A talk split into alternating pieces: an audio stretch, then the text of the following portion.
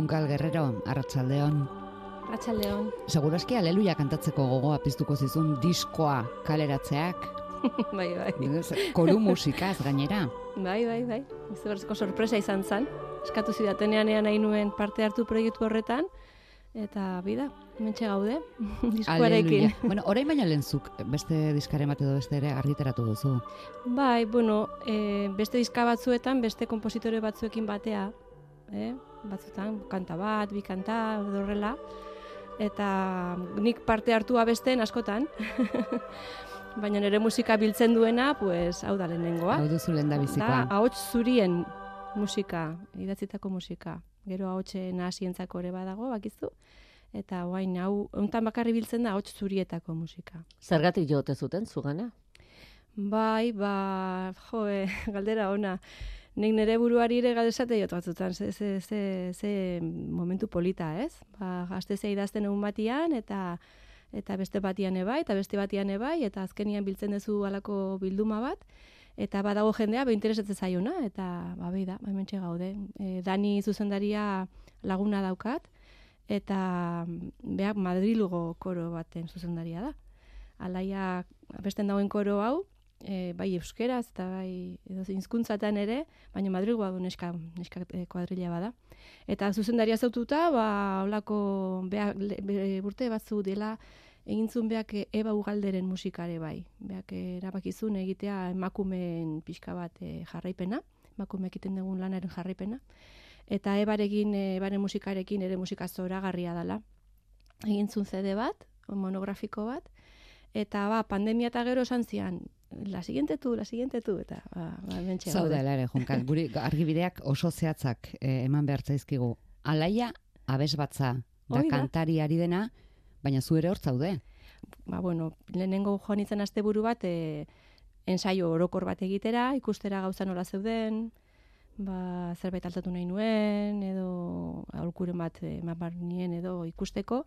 Eta nola nik abesten jarra izan dudan koroetan, ba, danik esan zian, eta zu, abestera. Eta zu, abestera. Zuere kolura. Bai, noizean behin ere tikitakare bat iten dut perkusioan, eta, eta gustora. Eta zer moduzko abeslaria zara? Alege, abesten ari zarenean, ahazten dituzu zure beste ardurak? Era bat, bai, bai. Horregat hortarako abesten dut.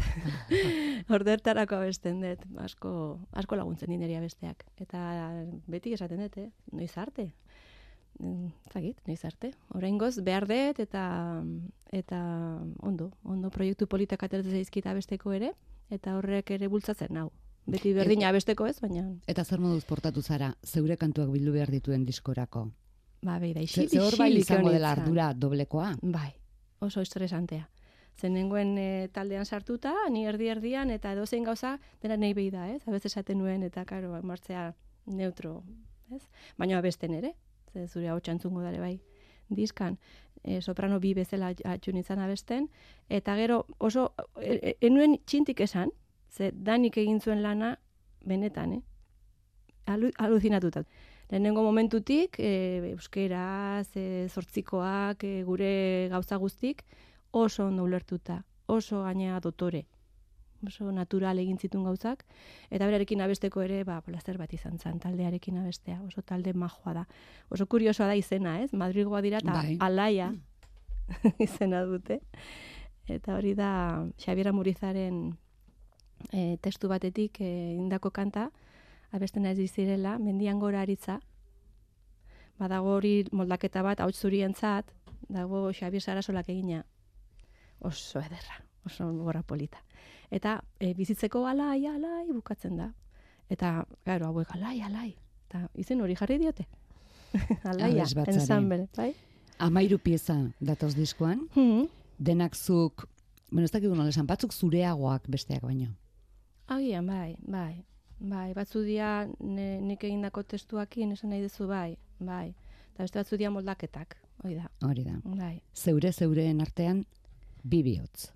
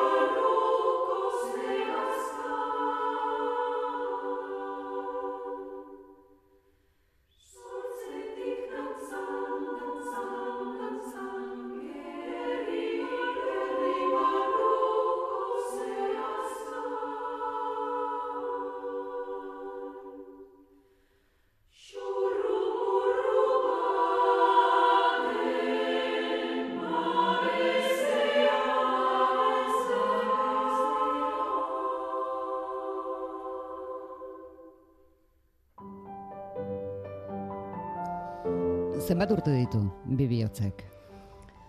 Hmm. Ba, hau, atera zan, mm, nik uste dut, 2000 eta lau inguruan, hortik, 2000 eta lau inguruan. Oh, hogei urte. Eta ondo zahartzen ari da? Oso ondo, aurten ere leku pila batetan abestu da, eta ui bai, inoiz ez dakizula, ez? Idatzi, eta gero ze, ze pasakoan. Behin ja entregatzen dezunean lana, hor gatzen da, eta ja bere bilbidea egiten du, eta gaur egun suerte handia daukagu, ze internet bidez badakizu, askotan bidaltzen dizkizute estekak edo, ez? Eta behi, ba, azkena gaina oso urrutitik izaten da, igual txinan edo oso oso kuriosoa, bai, besten dute oso gustora. Ze impresio egiten du? Bagatzen zea txundituta, ez? Gaina, e, ematen dizu indar gehiago, ze ikustezu hizkuntza bat azkenean e, ba hori ulertzen dala, e, bihotzera iristen danean, ez? Eta daukagu suertea, ba, gure hizkuntza e, oso sonoridade ederra daukan hizkuntza badala, abesteko oso baliagarria da. Mm, Ematen diz- dizkizu aukera pila bat, musikarekin, ritmoarekin, jolasteko. Beste batzu dia gehiago bokalekin, beste hizkuntza batzuk, hasten zea alemanez edo frantsesez edo abesten da beste inglesez. Arazo asko ditugu bokalekin, baina euskeraz ez, oso euske, bokal mm, arrunta ditugu, baina gero zetakak, eseak, e, oso hitz polita ditugu. Orduan, Oso soinu, oso, oso musikoak. dira, oso, oso erresa da, orduan, naiz da zu lertu askotan abestea erresa da horregatik, daukalako joskera polit bat, ez? Eta bi bihotzek ze ezaugarri ditu? Hainbeste tokitan bihotzak Bai. irabazteko. Ba, bi bihotzek dauka, nik uste ritmoaren zati hasierakoa, ba, bihotzaren taupadak, ez? E, pixkat e, adierazten dituena. Eta gero gaia nola dan e, amatasunarena, ez? Ba, azkenean, ahots zurietako koro askotan, ba, oso polita izaten da, abestu dugu eta gutako bat aurdun zegoen, ez? Edo, abesten hasi gera eta batek esan du, aurdun nago lehenengo aldiz, ez? Orduan, ba, da kanta bat azkenen laguntzen duna, ez? Konpainia asko egiten duen kanta bada. Eta mm, ditu zati ezberdinak. Akapela egiten den zati hori oso polita da, erdikoa, hasierakoa jolas babezela, ume askok abesten dute, aurkoroko, e, aurre beratza askok abesten du ere abeste hau. Eta hortxe dago, bi bihotz. Eta Dantzan. nola daukazu gogoan egin zenuen garaia? Bueno, egin nuen garaia mm, daukat, bida, grabaketa hau egiterakoan, nola abestu duta, ditudan berriro partiturak, konturatu naiz musikak ere daukan gaitasun hori berriro puntu hortara eramaten zaitu eta zure barrua hortxe dago. Osea, hortxe dago, eta guatzezean nola zen den, ze egin zizun hauen men, zenek esan zizun zerbait, ez? Eta, bueno, momentu hori izan zen, nire bizitzan pixka bat zaila, ez? Ama gaixotu zen, ama, ama eh, galdu genuen etxean, baina aurdu nengoen. Aurdu nengoen. Eta, mm, ba, sensazio hori, ez? Bibioz geunden dantzan hor, beste bat bazi joan, eta, eta gero idatzi nuen, eh? Ideia zegoen momentu hortan, momentu hortan enukan energiarik ez idazteko. Baina handik urte betera, urte terdira, han atera zan dena, eta batez ere bigarren zatia, e, pianorekin da nagoendik ez dugu entzun amaren dantza, dantza, dantza. Hori guatzen ez jotzen nula etxean, eta mirari eta amaian ere alaba txikiak, e, garai hartan e, am- amaia jaio berria zan, baina miraria bai, dantzan. Ama hori polita da, ama hori polita da, gustatu zitzaion, da esan, nuen, bueno, ba orduan, ondo, txikiari gustatzen bazaio. Ikusi dugu disko osoa dagoela amei dedikatua. Bai, Eta amen amei. Alegia begari, mirariri eta amaiari. Zure Bai. kasuan. Beia, ideia hori danirena izan da. Zuzendariarena. E, aita izan da, oen dela urte terdi, bi urte, eta gogoa zeukan, begari, bere alabari e, ba, dedikatzeko, eta esan nion, bueno, begari dedikatzen badiozu, mirari eta maiari ere, bai. eta, eta holaxe. Eta nik uste, eta parte hartu duten guztien seme alabei ere dala, eh, porque abeslari guztiak utzi dute hor bere, pix, bere zatitxo polit bat. Eta amei. Eta amei, bai, bai, bai, bai.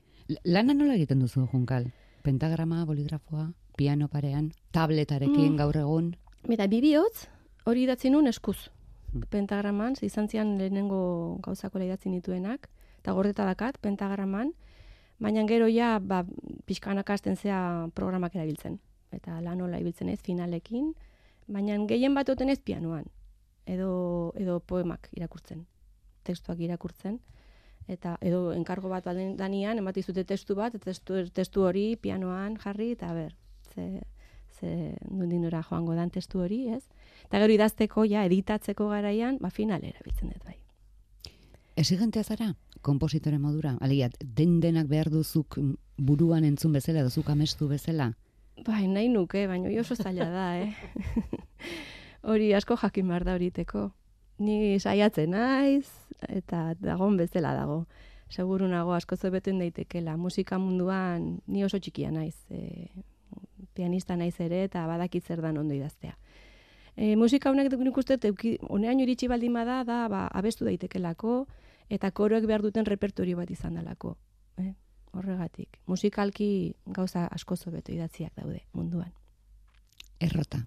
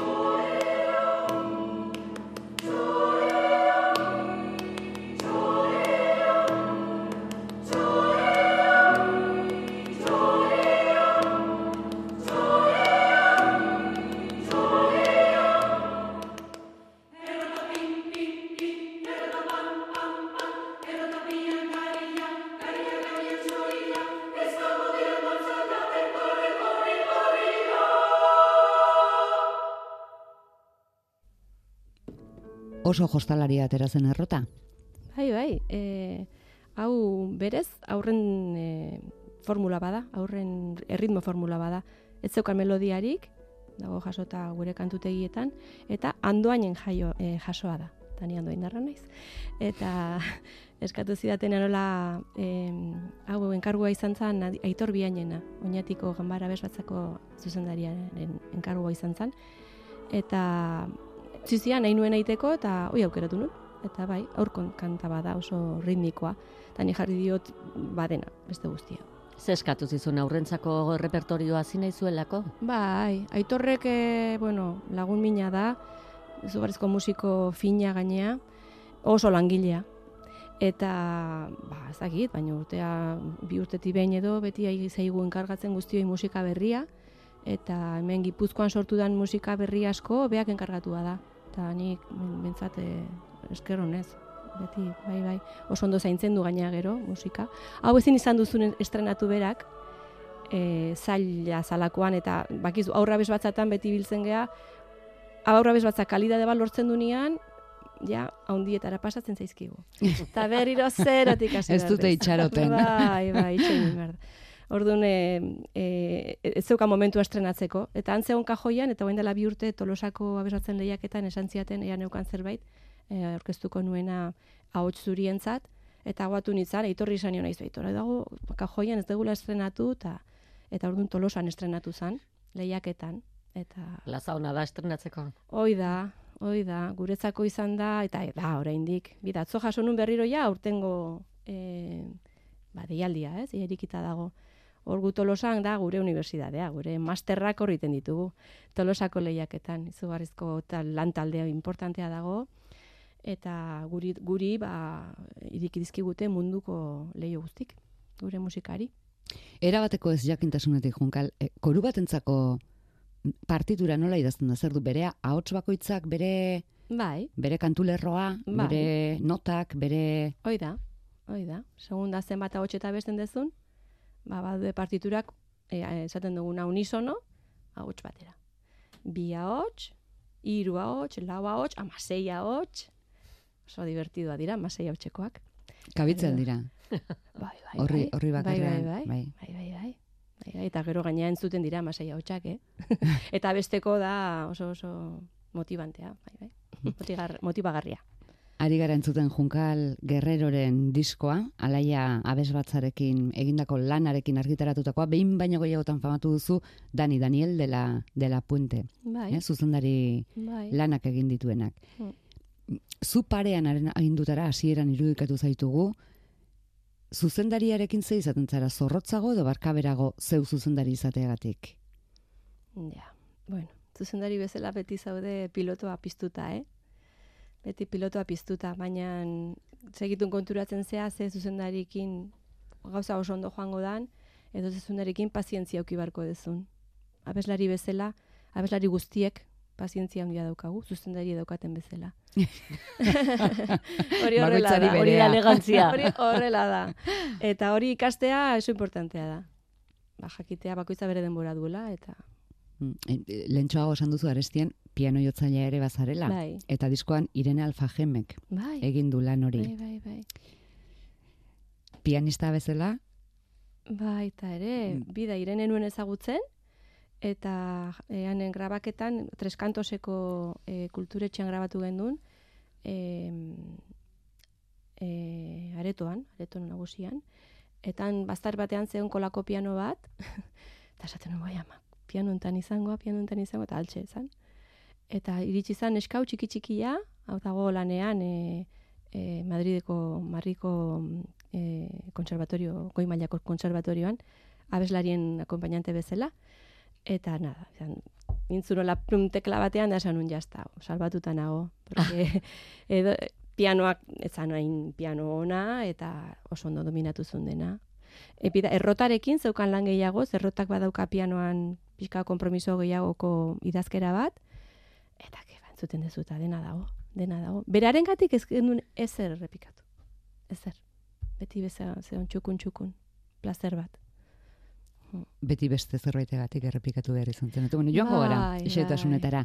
E, Eta diskorako... Irene, bai. Eta Irene berari ze iruditu zitzaizkion konposa, komposizioak. Ba, esatezun, ba, e, beak, ba, e, bere zatia ikasten zunean, iruditu zitzaiola, ba, zaizeola, ber, nola izango zen gero koruarekin. Ez? Eta egia da nik pianoan e, jartzen dudan lana, ez da inbeste pianoan pentsatuz, baizik eta pianoak koruari nola lagunduko dion pentsatuz. Eta alde, orduen konturatu zen, ez? Ah, jazta, karo, hemen dago hau, zegero hau dijo honea, eta hemen dago hau, zegero hau esartuko dira, edo hemen dago, porque jasoko dut koruak bukatzen duen esaldi hau, eta, bueno, kampeona bat. Oso. Osotasunean, Bai, entzun zuenean. oso ondo, oso ondo, bai. Diskorako ze pieza aukeratu, Junkal, hori e, zeure lana izan zen, edo... Bilon artian ingen duen. Danik esan zidan ea ze asmo neukan, ze gauza batzuk eh, lehen esan dezun bezala grabatuta daude. Adibidez, non degunon oso grabatuta dago, bi bihotz ere oso grabatuta dago, baina behar nahizun bere bi bihotzen bertsioa egin, ze asko gustatzen zaio obra, eta eta hori egin du. Baina gero zeuden kanta gehienak e, grabatu gabe. Bai, eta orduan netzako aukera politxa izan da. Belatzarena.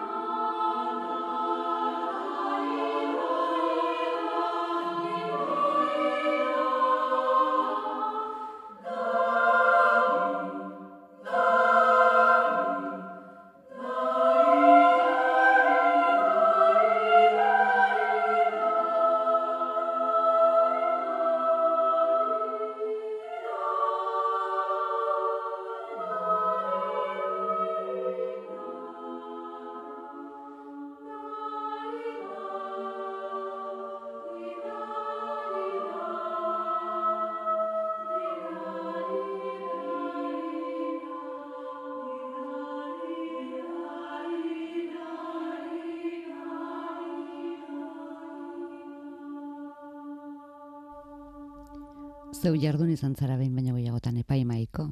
Hmm. Orain hemen entzuten ari zaren honetan, ze nota jarriko zenieke emakume hauei. Esan behar nizun ere hau entzun detela momentu batean.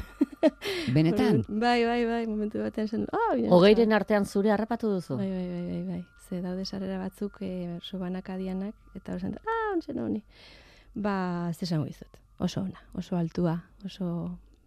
Ni nahi zinora beste ipaitzeko. Oso ona, oso ona. E, zenbaki bat ez dute man nahi, bikain. Bikain. Bikain. Em, entzun duzu zeure ahotsa, Bai. ze- zertara joaten zaizu bestela belarria? Zeure piezak entzuten dituzunean. Mm, gehien gustatzen zaidan momentua da, ahotsak, ahotsetan ez dudanean e, fijatu behar. Esan edo, musikak eramaten ba nau, hau, hau, hau, hau, hori nahi nuen entzun, ez? Jazten ba naiz, ahots bakoitzean, Nia, hori hasten naiz pixka bat kiskilosa mo- moduan, ez? Da hori etzai gustatzen. Baina eske justo kanta hau oso fina da hortan. Grabazio egunean ere, hori gertatu, bueno, egunean, ez dakitzen bat egun izan ziren, Ba, bi egunetan. Osa, asteburu batean joan nintzen e, beraiekin lanitea, eta hurrengo asteburuan joan nintzen grabatzea. Bi- Bere zalaia da, hogei emakumeek osatzen duten taldea. Bai. Eta zuze hogeita bat garrena. Bai, Bat gehiagontzako beti dago tokia? Bai, bai. Olako koro batean, bai, bai, bai. Bereziki sartzen danak baldin badaki zer egin behar duen, noski. Gu ez gara saiatura egingo ez lasai. badu zerotik hasi Ez- behar. Ez, grabatu beharko espaliz, bai. Baina grabaketa baterako, bai. Grabaketa bakoitza bere tokian, geldi-geldik, e, zaratarik ez, ez tulik ez, bai. Oso, te, oso egun tensua dira. Oso egun tensua dira. Azkenean nekatuta bukatzen duzu. Jakin eta estul batengatik errepikatu egin beharra dago. Bai, bai, bai. bai. Lehen aurreratu diguzu, piano jotza ireneregatik e, etzen dutela ez, errepikatu beharrik izan, beraz ondorio erraza da beste bakarren batengatik seguru aski bat baino gehiago eta behin baino gehiagotan, gehiagotan. Bai, taldearen gatik, bida. E, abez batza mailan, engrabatzera zoazenian, e, badago hor e, iten bat oso oso zaila dana, eta da afinazioa. Akapela zaudenean, adibidez belatzarena ondo afinatzea oso zaila da. Eta hortarako eukidegu oso e, teknikari ona, Victor Sordo, bera dabil e, grabatzen mundu mailan diskak. Madrilgo tipo bada, oso, oso lan polita egin zuen, eta beti animatzen zigun. Ondo dago, baina beste bat egingo dut, hemen entzun dalako hau. Ondo dago, baina beste bat egingo dut, eta askotan zan afinazioagatik. Bai, ondo afinatzea, ba, arnasa hartzen duzu, astentzea afinazio batean, baina gero esaldi horrek, pixkanaka, joaten da, bera, bera, bera, bera, eta grabatzen zaudenean, e, hori ezin duzu pasa. Teknikoki ere ez, du erraza behar. Ez, alako Ez. gizataldearen ahotsak Hori da, bai, Jasotzea. jarri zituen mikroak behar nahi zituen bezala, gero oso ekipo ona dauka, grabaketako beak erosi zuen, beak nahi zuen ekipoa, eta oso ondo egiten ditu gero nasketak, bueno, danik hau daki buruz, bidaliz dizkidan ez dakiz zema bertsio, hau edo hau, edo hau, edo hau, edo hau, eta nik esan nion azkenean bida. Nik entzungo ditut bi edo hiru, porque azkenean ez, ez dakata em, ondo daude. Zuek azten bazateia, eh, nik gehiago fijatzen izan testuan adibidez, ez? Ba, nik euskerako coaching hori nik niri tokatu zitzaidan. Zegoen ere bai laguntzen beste, Daniren beste lagun bat, Mikel, e, e, hau zestuarra da. Eta arek ere bai, eh? Uazeon kaskoekin entzuten. Baina ni negoen abesten, nik enuen entzuten ze, ze izan ateatzen. Baina nire taldean entzuten nun, ez? Bat, CK, S-ak, ez, nola zeuden. Eta izugarrizko pazientzia euki dute. izugarrizko pazientzia. Eta hori gaur, dari, dari, dari, belatzarena, pues horretzegoen zaitasunik. Baina aurrekoan izugarrizko lan hain zuten. Errotan, edo eguzki printzak, edo galtzagorriak. bai, bai, bai. diskoa jaso zenuenean, zentzu kritiko zentzuntzen nuen edo jada ja pasata eta eta goza, gozamen huts bezala. Ba, behi da, oso momentu polita izan zen. E, jaso nun, da esan nun, ba, entzungo dut, e, txekoekin, batea. Hori pentsatu nun. Eta genden alaba maia nire zen narratani, eta etxeko ekipuan, esan nio, bueno, bagoantxe, ordutxo bat hau entzuteko. Eta bai, bai, bai, dena gogoakin zaudene bai. Eta oso polita izan zen. Izan zen una lektura familiar. Kolektiboa. Bai, una dena. familiar. Beste lanik gabe ura entzun. Bai, bai, denbora hartu hortarako. Musika entzuteko denbora hartu behar da. Minutu bateko musika horiek nei oso urduri jartzen diate. Gauza musikari utzi behar zaio denbora. Eta esan behar dezu nahi, ordu beteko diska bat entzungo dut. Edo ordu beteko obra bat entzungo dut. Hori nik uste dut, jakasle bezala dakat gaina hor nere helburuetan. Ze atentzi hori galtzen dugu, galtzen ari gea. Ez badigu emozionatzen gauza batek, amago segundutan ez du balio. Eta, bueno, beste gai bada. Baina, Baina oso lotua. bai, Oso lotua. Etxekoek eh, eskertuko zuten ordubete hori entzuten, ze seguru aski ordubete baino gehiago sufritu izan beharko zuten zure Bai, prozesu guztia. Bai, bai, hori egila da, hori egila da. Bueno, esango dizut nire lehenengo komposaketak ite- iten itula, nire alabak oso txikia zirenean, telebistan jarrita e, txirri mirri eta txiribiton, eta ni pianuan txiki txiki txiki txiki txiki abez ateratzen zana, bazter batian, ez? Eta e, ila denborari gabe. Gu, nik asko gertatzen zaigu gaur egun, ez? Ez daka denborarik idazteko. konservatorio dut lan, famili bat atera eta aurrea, gurasoak ere ditut, e, lagunak ditut, orduan no, ez, ez dakat bizia konposatzeko. Badaude konpositoreak hortara dedikatzen direla eta eta joe, ze suertea duten. Nik askotan, ba, goizeko lautan, ah, hau atera zait, ba, natzezea, eta, Eta? pia- piano digitalean jarri kaskoak, eta hor, bai, hor, lautati zeita, gero berriro ja sartu, eta hor. Hori alduzu ordu ona. Ba, goizeko lautan esatzen bana ideia batekin, normalean ideia ona da. Bai. Behar detenian ideia bat, ordu hartan, netzako ordu ona da.